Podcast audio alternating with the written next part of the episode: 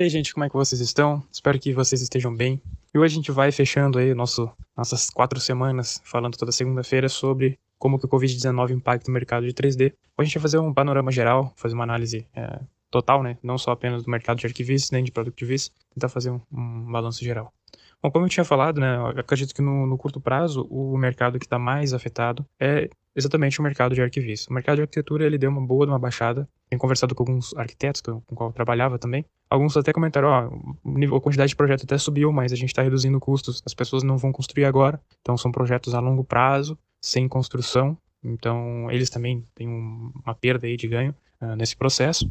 E para a gente acaba afetando bastante porque ah, os escritórios que têm estagiários para fazer os renders de modo interno, né, dentro do próprio, da própria empresa, eles vão priorizar fazer esse tipo de render, mesmo que a qualidade não seja a mesma, tá? Então, isso é uma coisa que a gente precisa ter em conta. Já o mercado de produtos e de productivis, eu diria que ele está bastante promissor. Isso porque aumentou muito a criação de e-commerce, de lojas virtuais, e também a demanda por esse tipo de serviço. Como eu trouxe os dados no áudio passado, tem rubros aí, a parte de calçados, por exemplo, que aumentou 97%, ou seja, quase duplicou o número de vendas online. A grande sacada dessas questões das vendas online é que elas precisam de imagens, precisam de ilustrações que vendam, que sejam atrativas para o cliente. Muitas vezes manter um estúdio preparado para fazer todas as imagens e contratar bons fotógrafos, enfim, com equipamentos caros, sai muitas vezes até mais caro do que fazer renders, onde muitas vezes tem uma possibilidade de alterações de cor e variações de alguns detalhes no modelo de maneira muito mais rápida e muito mais eficaz, consequentemente mais econômica para o produtor, que seria o produto físico, né, para a fábrica, digamos assim. Bom, depois a gente tem alguns outros mercados que eu não comentei, seria o mercado de propaganda, que também usa bastante 3D,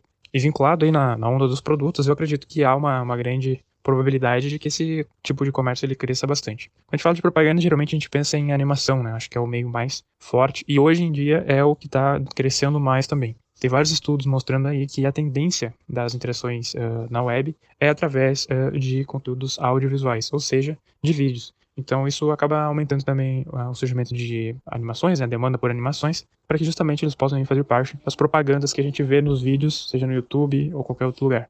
Então, esse é um ponto muito interessante da gente ter em conta. Uma outra coisa, não está tão relacionada com o Covid, mas eu acredito que também tem um certo impacto, é a questão dos blocos e modelos 3D. Eu pretendo abordar esse assunto com mais detalhes eh, em outros podcasts, mas vou fazer uma pequena introdução aqui e já vincular com o que a gente está falando do Covid. E para a gente falar dos blocos 3D, a gente precisa entender quais são os compradores, né? Geralmente a gente tem um freelancer, que quando não pirateia ele vai comprar mais uma quantidade muito baixa de blocos. A gente também tem os estúdios de 3D, de animações, enfim. E eles também é, movimentam uma boa parte aí do mercado de blocos. E uma outra parte muito interessante são as empresas de games, onde elas também têm uma demanda de blocos de alta qualidade, ou de algum modelo específico, mas acredito que o de alta qualidade, o AAA, seria o mais é, indicado, ou seja, um bloco realmente é, com visual realista. Isso porque há uma demanda grande e não, não tem tanta oferta, né? Então, acho que é um espaço bastante interessante de se abordar e direcionar a produção. E como que eu vinculo isso com o Covid-19? Bom, diversas empresas elas estão precisando reduzir o número de pessoal que está trabalhando para elas.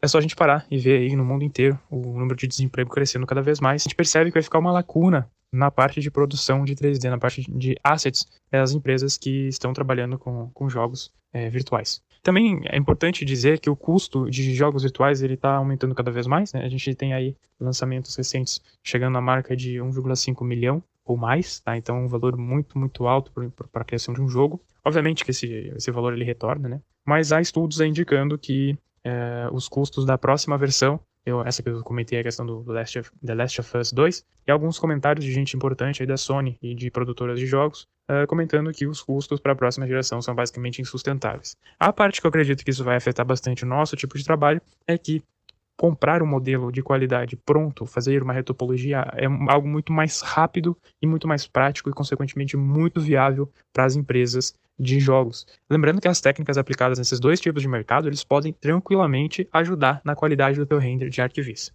Então, gente, espero que vocês tenham gostado dessas quatro semanas onde abordamos Covid-19 e o mercado de 3D, né, como que ele impacta, que sejam informações úteis e relevantes para ajudar a todos nós na carreira de artistas 3D. Tá bom, pessoal? Até mais. Valeu! Você acabou de ouvir mais um episódio da série Under 5 Minutes, conteúdo diário sobre 3D de uma forma rápida e descomplicada. Novos episódios de segunda a sexta-feira. AvaCast, o seu podcast sobre modelagem 3D, rendering, hardware, softwares e muito mais do mundo CGI.